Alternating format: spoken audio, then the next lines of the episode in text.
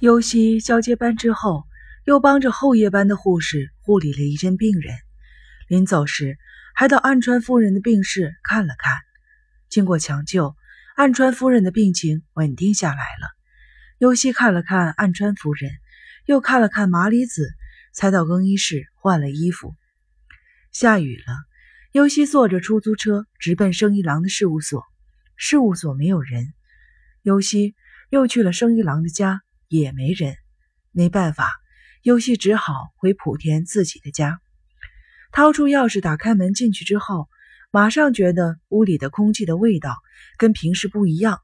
他打开灯，轻轻的叫了一声“常赖”，停顿了一下，尤西又说：“真对不起。”这时屋里面有动静了，是有泽吗？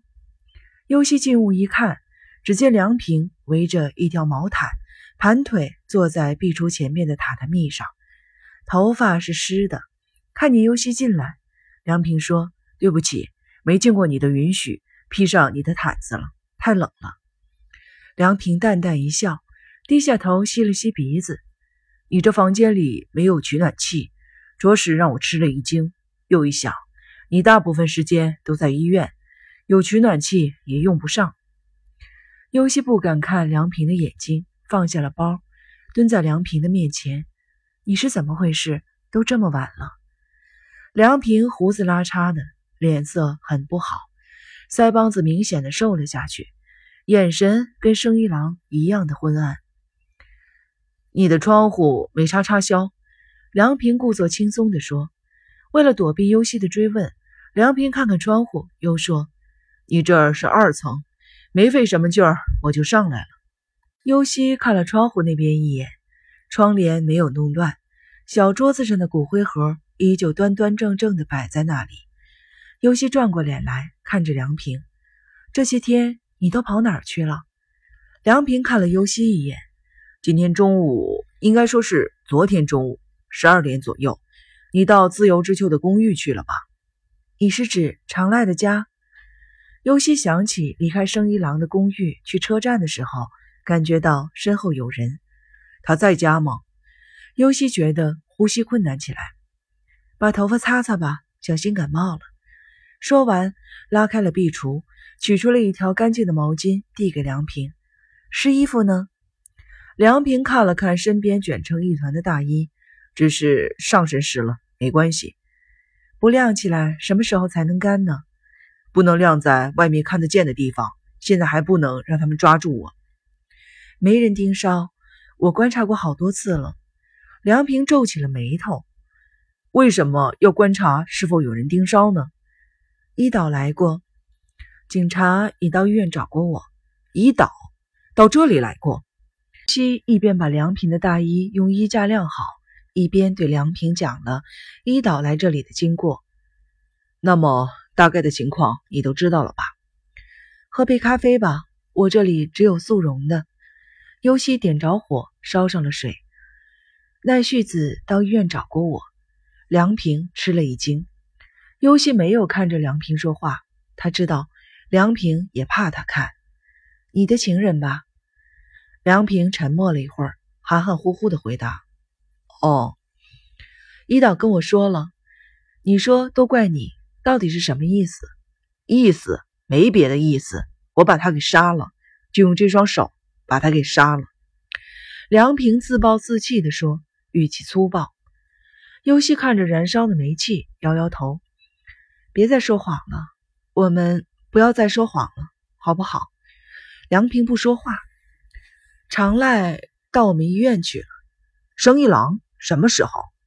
梁平起身来到了厨房，看着尤西。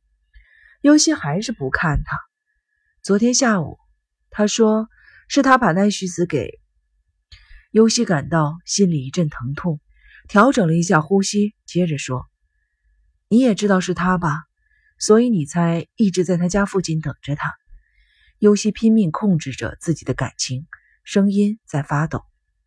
优西觉得梁平盯着他的侧脸，好像在追问他：“我说生一郎杀了人，梁平怎么不当回事？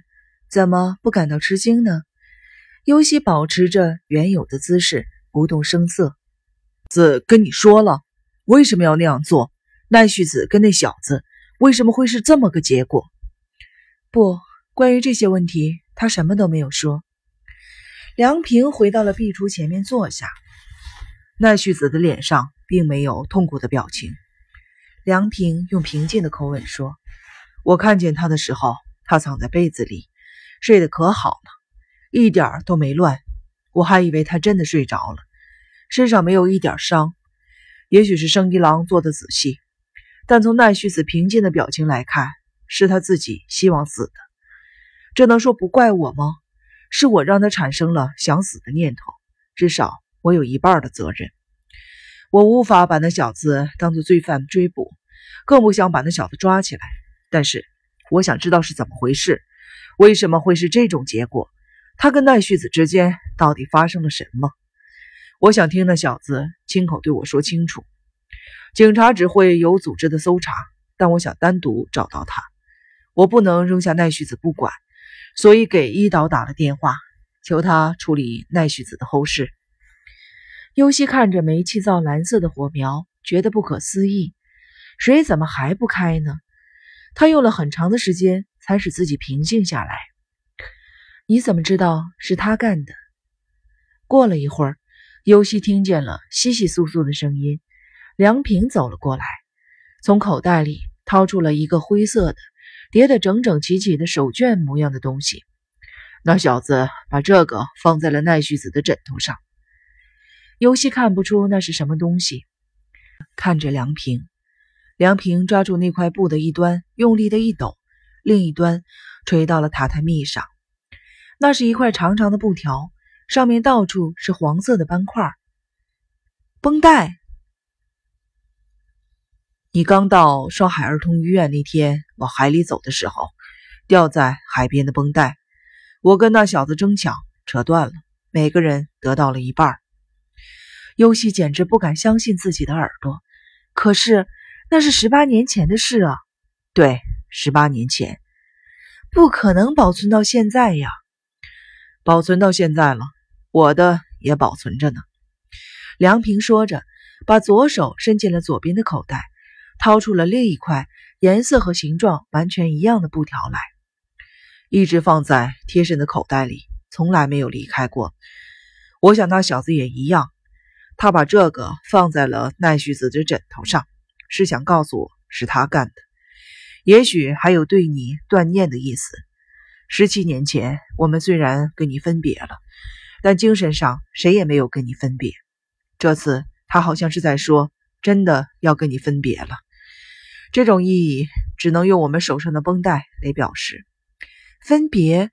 突然，水壶里的叫盖响了。尤西慌忙的把煤气关了。生一郎只说了奈绪子的事吗？尤西看着梁平，没有说话。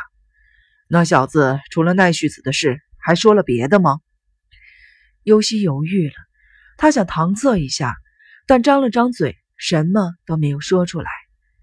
他吃力的喘着气，不由自主的说了实话：“还有那个被烫伤的小女孩的母亲。”梁平的脸扭曲了，他的身体靠着墙滑了下来，蹲坐在地上，用握着绷带的手在膝盖上砸了一下，痛苦的呻吟着。开始我还以为是你干的呢，他咬着拳头，我以为是你干的，所以在现场的草地上乱踩。但是一岛怀疑聪智的时候，生一郎拼命的保护他，我就有点怀疑是生一郎干的了。如果那个时候我深入追究，奈绪子也许不至于。就算奈绪子有自杀的倾向，那小子也不至于成为凶手。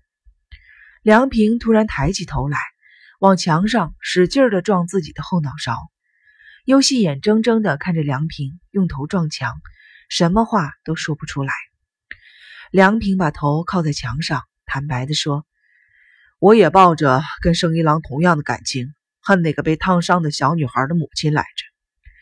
就是生一郎不杀他，我也会杀了他。也许是因为我觉得我跟生一郎同罪，所以才没有去深入追究。可是他觉得你在追捕他，而且他对自己的犯罪感到很痛苦。他想用钱弥补自己犯罪造成的后果。那小子真残酷。尤西感到意外，为什么？梁平用愤怒的表情看着尤西，追捕他，我做得到吗？把圣一郎抓起来送上法庭，我梁平做得到吗？那小子肯定不希望被捕以后窝窝囊囊的活下去，肯定希望更严重的惩罚。可是我做得到吗？那小子做了我想做而没敢做的事，我也想出这口气，我也想把那个不称职的母亲杀了。看到孩子烫的那个惨样，你干的也好，生一郎干的也好，都是替我干的。我除了后悔，没有别的感觉。梁平用力地拽着手里的绷带，悔恨交加地说：“那时候我也没干，也是那小子替我干的。”那时候，尤西不解地问。